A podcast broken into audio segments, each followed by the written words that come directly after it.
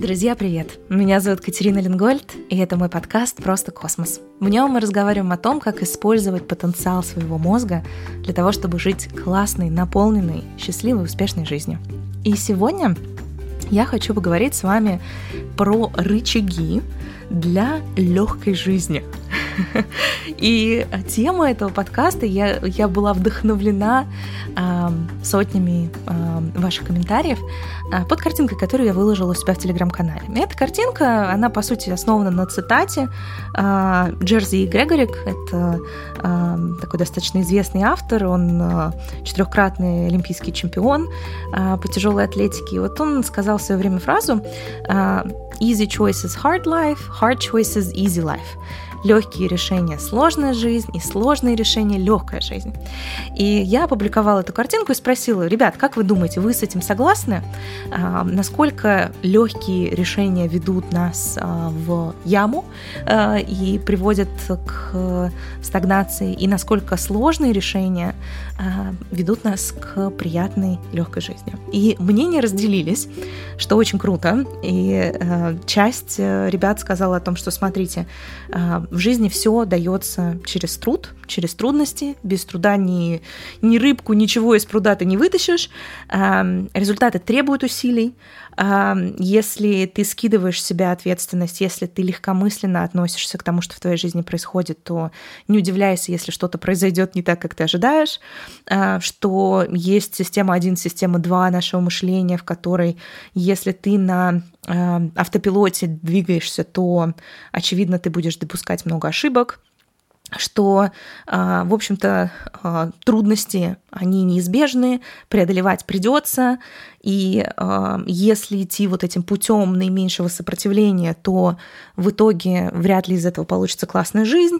В общем, очень много таких людей, которые соглашаются абсолютно полностью с тем, что сложные решения э, и сложные выборы, даже, наверное, так будет правильно сказать, они необходимы для того, чтобы построить классную жизнь. Но есть альтернативная система мнений, э, которая говорит о том, что, смотрите, ну, вообще-то бывают очень часто э, ситуации, в которых есть нестандартные решения, которые намного легче, и их большинство людей не видит, и все, грубо говоря, карабкаются в гору, а умный гору обойдет и что, мол, вот эта вот история про зарабатывание денег только горбатясь, это далеко не всегда так, потому что мы знаем, что есть много людей, которые очень тяжело, много трудятся, много работают, в результате мало что имеют, и есть куча людей, которые делают э, не так много, не так много работают, и хоп, пожалуйста, у них э, крутые состояния, красивая жизнь, э, по крайней мере,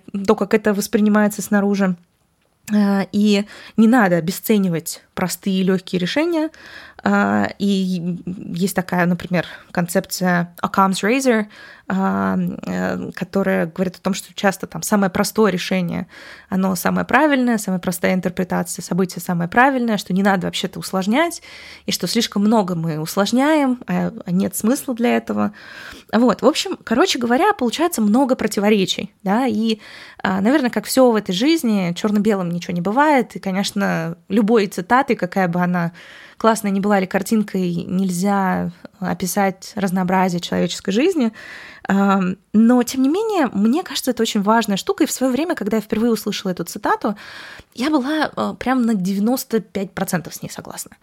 И мне казалось, что действительно э, нужно чем больше ты трудишься, чем больше сложностей ты преодолеваешь, тем э, лучше будет твоя жизнь.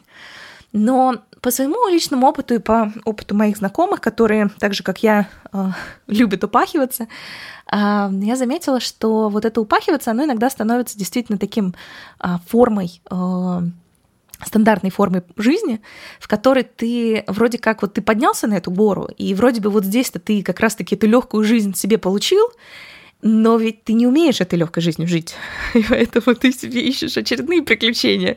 И теперь ты будешь ползком на какую-то очередную гору подниматься или на одной ноге. В общем, тебе э, ты не умеешь легко ты умеешь только сложно. И в поведенческой психологии есть такая концепция, что если ты повторяешь какое-либо действие многократно, то само это действие является подкрепляющим. То есть если мы что-то делаем много раз, то это становится для нас стандартным поведением, вне зависимости от того, полезное оно не полезное, это лежит в основе наших э, концепций орбит. И я знаю огромное количество людей, которые долгое время принимали сложные решения, делали сложный выбор, карабкались, карабкались, карабкались, а, и когда они уже, вот они, мы, мы, мы приехали, что называется, они не умеют этим наслаждаться. Они не умеют жить легкой жизнью, поэтому сложная жизнь у них просто по дефолту, потому что они по-другому не умеют. И из бизнеса я тоже хорошо знаю уже сейчас, что э, количество труда, которое человек прикладывает, и то, сколько он зарабатывает, вообще не одно и то же.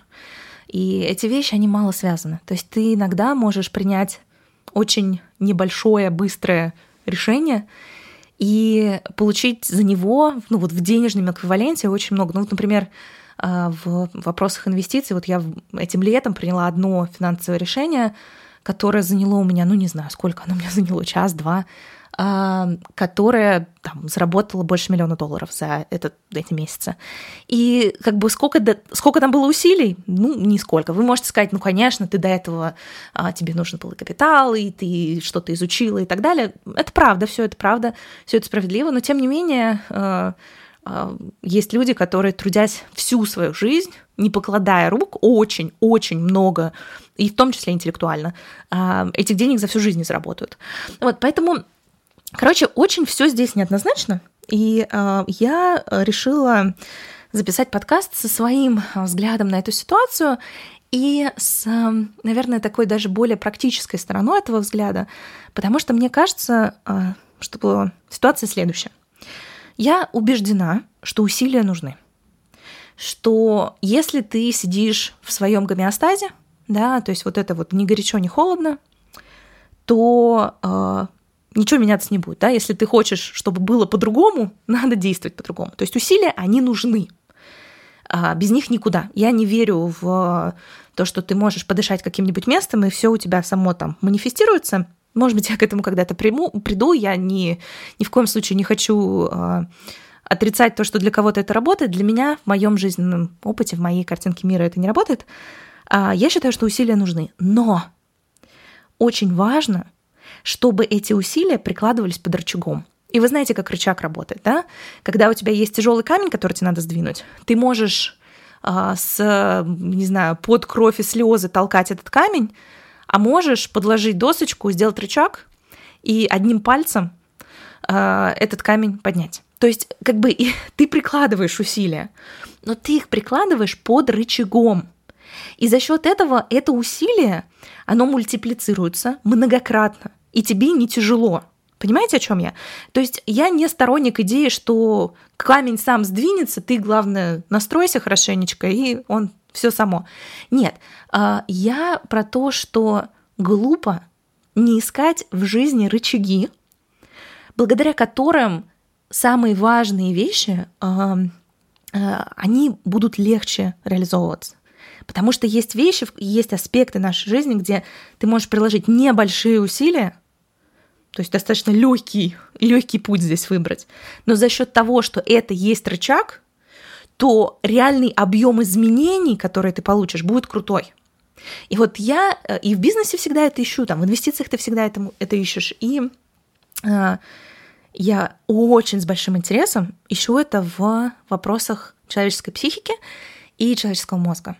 И вообще метод нейроинтеграции, он во многом э, про то, чтобы находить эти рычаги. Потому что у нас в нашем мозге эти рычаги существуют. И если мы их поймем и научимся ими пользоваться, то огромное количество вещей, где мы вот, что называется, как это, на зубах, да, или как вот когда ты через огромное преодоление что-то делаешь, а, этого просто делать не придется. И вот эм, я для сегодняшнего подкаста накидала три рычага, которые, на мой взгляд, эм, невероятно важны в использовании. И если мы их игнорируем, а я их игнорировала большую часть своей жизни, а, мы тратим огромное количество усилий и создаем огромное количество сложностей преодоления, которые абсолютно не имеют никакого смысла, потому что можно проще. И первый рычаг — это то, что я называю интеграционным состоянием. А, все решения и все сложности и возможности и все, что у нас есть, это результат того, как внешнюю реальность воспринимает наш мозг. И то, как наш мозг воспринимает внешнюю реальность, друзья, это не какая-то такая вот стандартная величина. Вы прекрасно знаете, что одна и та же ситуация, в которой вы окажетесь, но находясь в разном состоянии, вы будете реагировать очень по-разному.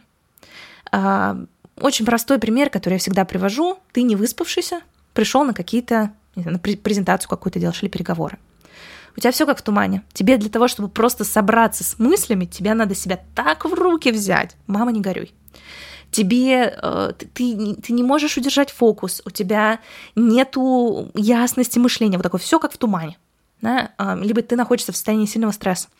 Почему это происходит? Потому что области мозга, которые э, помогают нам иметь эту ясность мышления, которые помогают нам иметь мотивацию к чему-то, да, вот мы иногда в состоянии выгорания, нам ничего не надо, и вот нам себя сдвинуть с кровати просто и чего-то там себе захотеть просто невыносимо тяжело.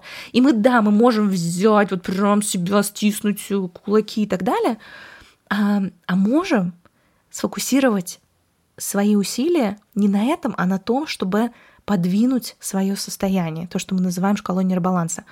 То есть а, на мой взгляд, мало во что ты можешь вложить единицу своих усилий, времени, а, как в свое состояние, а, для того, чтобы получить результат. Потому что если ты находишься в интеграционном состоянии, это состояние спокойной, вовлеченной психики. Когда это происходит, то наша префронтальная кора, она расцветает полным цветом, и она дает нам вот ту самую ясность мышления, она дает нам мотивацию, она дает нам возможность к эмпатии и к контакту с окружающими. И если мы умеем управлять своим состоянием и, уме- и прикладываем усилия в первую очередь туда, то этот рычаг обеспечивает автоматом тебе огромное количество э, бенефитов, которые так бы ты вот вывозил, что называется, вот через, через не могу. То есть вот иногда я не могу принять решение какое-то. И вот я могу сейчас сидеть, мучиться, что-то там из себя выжимать, рисовать схемки и так далее, а могу пойти и принять душ. Потому что я понимаю, что а, приятный теплый душ с какими-то запахами, которые мне нравятся, а, он понизит уровень активации моей лимбической системы и снизит вот эту вот хватку стресса на мою префронтальную кору. И мне гораздо проще будет это решение увидеть и понять. Вы наверняка знаете ситуации, когда ты там хотел что-то сделать, не мог ничего придумать, потом, я не знаю, пошел на прогулку, пошел, принял душ, и хоп, и это решение, вот оно у тебя появилось. Без, без издевательства над собой, без насилия над собой. И я сейчас привожу такие достаточно простые примеры, но э, история с рычагом своего состояния и инвестированием в свое состояние. На мой взгляд, это, это прям вот, ну, я не знаю, как в, в инвестициях есть такое понятие return on investment, да, возврат на вложенные инвестиции. И вот возврат на вложенные инвестиции в свое состояние во всех сферах жизни, будь то отношения, будь то э, карьеры, финансы, короче, все на свете, он просто космический. И не прикладывать усилия туда, а прикладывать, например, их вот в какую-нибудь там самодисциплину, который ничего против нее не имею, но просто вот возврат на инвестиции в свое состояние, он безумно большой. И это рычаг, который нужно обязательно использовать. И я его очень долгое время не использовала. Мне казалось, что нужно преодолеть. Нужно вот как-то так вот э, взять себя в руки и преодолеть, и постараться получше. А иногда правильное решение — это пойти на прогулку, вывести остаточный кортизол после стрессовой нагрузки, а выстроить режим сна, поспать в обед, подышать, поделать практики, которые помогают немножечко расслабить лимбическую систему. Короче, а, вот инвестиция в рычаг своего состояния — это просто, на мой взгляд, путь к облегчению своей жизни с повышением качества при этом того, что ты получаешь. И еще раз, да, вот смотрите, работа с состоянием — это же не, это же не элементарно, да?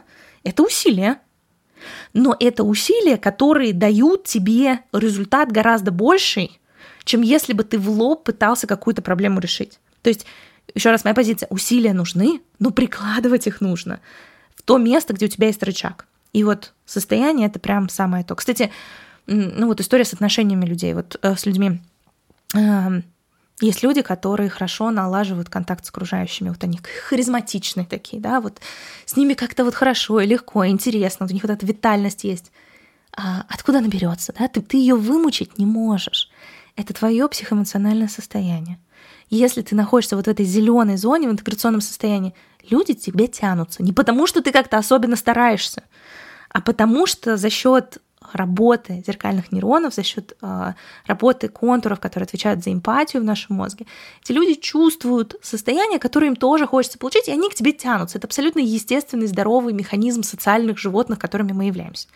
Поэтому очень многие жизненные проблемы, которые люди пытаются решить сложными путями решаются путем работы со своим состоянием. Это не простой прямо путь, простой-простой, но он гораздо более легкий, чем большинство путей, которыми люди пытаются решать свои жизненные проблемы. Это номер раз рычаг. Прям от души рекомендую. Рычаг номер два. Это рычаг, связанный с когнитивной гибкостью и с тренировкой э, наших э, контуров мозга, которые обеспечивают так называемый top-down control. А, вообще у нас, э, в, так если грубо посмотреть, у нас есть два типа а, управления в э, нашим поведением в нашем мозге. Top-down, сверху вниз, и bottom-up, снизу вверх.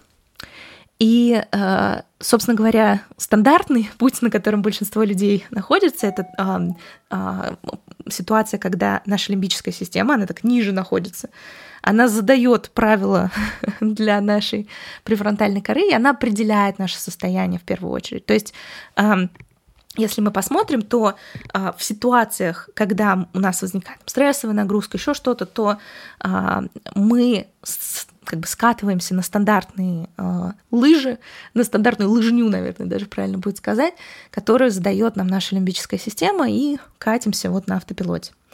И, э, а есть ситуация обратная, когда наша префронтальная кора, которая сверху, что называется, э, она э, задает траекторию движения для нас сверху. И э, в этом случае есть у нас специальные э, сеть нейронов, которые э, передают ГАБА нейротрансмиттер, он успокаивающий. И таким образом мы можем тормозить вот эти режимы автопилота с помощью нашей префронтальной коры. И когнитивная гибкость — это про то, чтобы уметь выбирать гибко стратегии своего поведения, а не повторять э, стандартные траектории. И это про свободу выбора во многом. И это э, концепция нейроорбит, которая основана на когнитивно-поведенческой психологии. И ее э, идея заключается в том, что мы очень часто тратим огромное количество усилий и очень усложняем себе жизнь тем, что мы, а, не знаем, б, не умеем менять свои орбиты. А, орбиты — это вот эти наши стандартные стратегии поведения, их три. Первая орбита — это орбита игнорирования, в которой мы а, в стремлении сэкономить свои ресурсы а, пытаемся снять с себя ответственность за все происходящее. Мы говорим, это от меня не зависит, я на это не могу повлиять, это вне моего контроля, поэтому вот как есть, так и есть. И мы э, закрываем глаза на то, что происходит. Вторая орбита — это орбита подготовки, когда мы в стремлении снизить риск проблем, э, мы э, принимаем э, такую позицию бесконечного бесконечной подготовки, да, когда эта история про а, то, что мы не решаемся действовать, потому что у нас нет достаточного количества образований, потому что мы все еще не 10 раз не проверили. Это э, вещи про а, такой перфекционизм, который часто связан с прокрастинацией. И третья орбита — это орбита борьбы, когда мы хватаемся за все возможности, чтобы их не упустить, в итоге часто распыляя свои усилия. И каждая из этих орбит, они могут формироваться в детском возрасте, зачастую они формируются в детском возрасте за счет поведения, которое а, получило подкрепление. И э, здесь как раз-таки много аспектов поведенческой психологии в том, что, в том, что мы видим. И э, идея заключается в том, что каждая из орбит, она, в общем-то, полезна. Да? То есть нам, в общем, нужно время от времени на что-то забить, потому что это реально нас не касается, от нас не зависит. А есть реально вещи, где э, нам нужно заморочиться и подготовиться, изучить вопрос и не прыгать э, в полымя, что называется, без подготовки. Есть ситуации, в которых действительно нужно а, очень активно действовать бороться, потому что иначе момент будет упущен. Но проблема в том, что наше поведение, оно часто особенно если у нас не оптимальное наше состояние, мы очень часто скатываемся на свою стандартную, или как мы ее называем, гравитационную орбиту. То есть даже в ситуации, когда не надо бороться, вот, вот сейчас вообще вот не ситуация, которая тебя вообще как-то касается, тебе просто на это нужно забить, отпустить и вот не лезть в это, а, очень часто а, возникает а, борьба на пустом месте. Вот для меня это знакомая тема, когда надо бороться, не надо бороться, боремся. Да? Либо ситуация, которая, ну, вы, выеденного яйца не стоит, чего там заморачиваться, чего там эти перепроверять все точки над «ё», а, и мы, тем не менее, да, не, не, не подаем резюме, а мы ждем идеального момента, который, конечно, никогда не наступит, и там закапываемся в второй орбите. Или наоборот, мы снимаем с себя ответственность ситуации, которую ты, блин, ты можешь взять и, и реально повлиять на нее. И, в общем, смысл в том, что а, если у нас нет когнитивной гибкости, то э, у нас нет свободы выбора, потому что мы в каждой ситуации применяем нашу гравитационную орбиту. Нужна она тут, не нужна, неважно. И э, рычаг в этом смысле для работы с когнитивной гибкостью это специальные практики рефлексии, которые помогают именно раскопать эти орбиты и найти альтернативные э, траектории, потому что в каждой ситуации э, тебе так или иначе нужно где-то подзабить, где-то побороться, а, где-то подготовиться. И вот эта комбинация этих действий — это то, что обеспечивается а, и то, что обеспечивает когнитивную гибкость. И когнитивная гибкость — это важный рычаг. То есть а, рефлексии, которые ты делаешь, я сначала, когда только начинала делать спринты, в спринтах рефлексия очень важна, я долгое время не понимала, как вообще что... То есть я делала их, потому что мне казалось, нужно сделать такую сверку план-факт, но на самом деле эти рефлексии дали мне очень-очень много понимания себя, и как раз по причине того, что они помогают раскопать а, твои орбиты. И, собственно, понимание орбит же родилось во многом из рефлексий тысяч людей, которые были у нас на космических командах. Поэтому рычаг легкой жизни — это э, формирование когнитивной гибкости и рефлексия. И еще один третий рычаг, который хочется сегодня обсудить, это рычаг, связанный с приоритизацией и планированием с учетом правила 10%. А, потому что, еще раз, я верю в то, что усилия нужны. Но я также верю, что если... А, я тут даже скорее не верю, знаю, а, что если ты меняешь слишком много за единицу времени в своей жизни, то твоя психика будет сопротивляться. То есть, а, когда мы выходим за пределы нашей зоны комфорта, это рост. Когда мы из нее выпрыгиваем за километр, это травма. И нам очень важно, а, вылезая и выпрыгивая из штанов, не выпрыгнуть слишком далеко, потому что последствия этого одни того не стоят, и это неэффективно. И объем, оптимальный объем изменений, которые ты хочешь в своей жизни внедрить, понятно, что ты не всегда это можешь контролировать, и иногда жизнь тебе преподносит сюрпризы, когда изменений будет сильно больше — но вот осознанно планируя а, свою жизнь, из, объем изменений где-то в 10% от времени бодрствования каждый месяц, это то, что обеспечивает возможность для пересборки а, а твоей жизни, да, то есть вот представьте, вы а, каждый месяц 10% от своей жизни можете пересобрать, то есть это, по сути, а, в районе 10 часов бодрствования в неделю, да, то есть неделя это 100 часов бодрствования, это 10 часов. И когда мы говорим о вот этом изменении, преодолении и так далее, очень важно здесь не передозировать и приоритизировать и выделить фокус на небольшой процент изменений, который накапливается из месяца в месяц, из спринта в спринт. И благодаря этому ты не напарываешься на сильное сопротивление психики, потому что этот объем изменений, он, что называется так, под шумок его можно провести без возникновения сильного сопротивления. При этом ты получаешь гораздо э, большую вероятность того, что ты сможешь этот темп поддерживать. Потому что успех, он очень редко про какие-то разовые такие пики.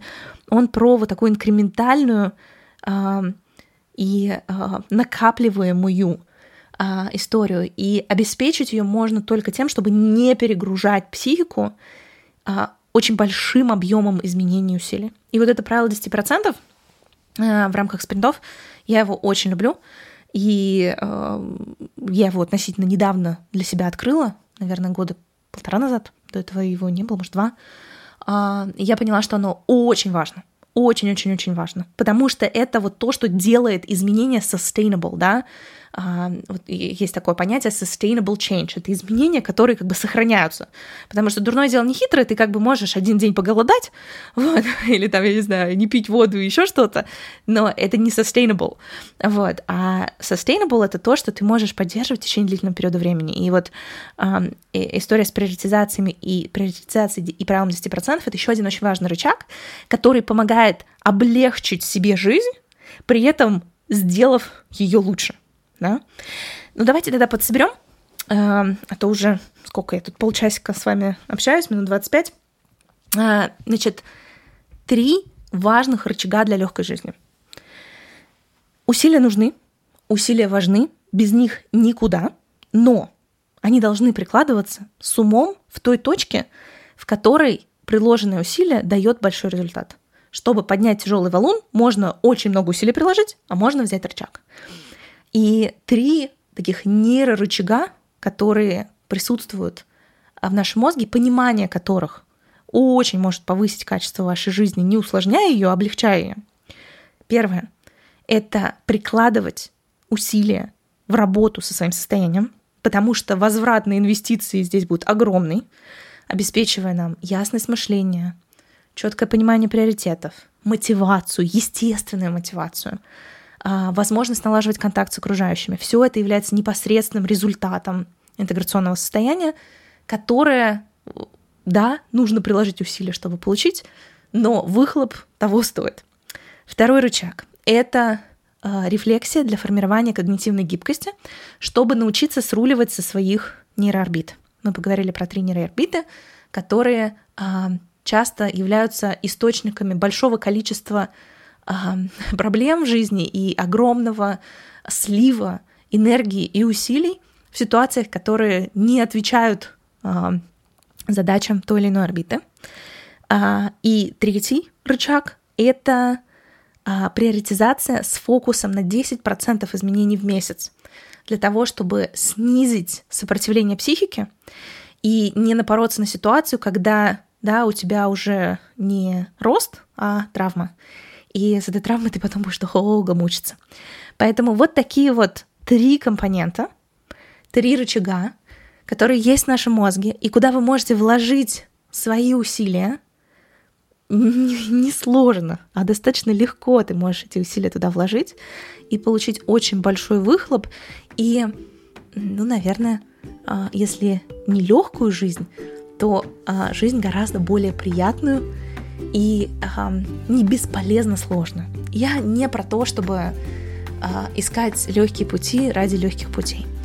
Я про то, чтобы искать пути, которые действительно отвечают твоим потребностям. Не сложные ради сложности, а если они требуют усилий, то это должно того стоить. И я понимаю прекрасно, что я провела большую часть своей жизни, прикладывая усилия и воспевая для себя вот этот э, труд ради труда. А, как будто бы мне давали медальку за то, что я была самая упаханная.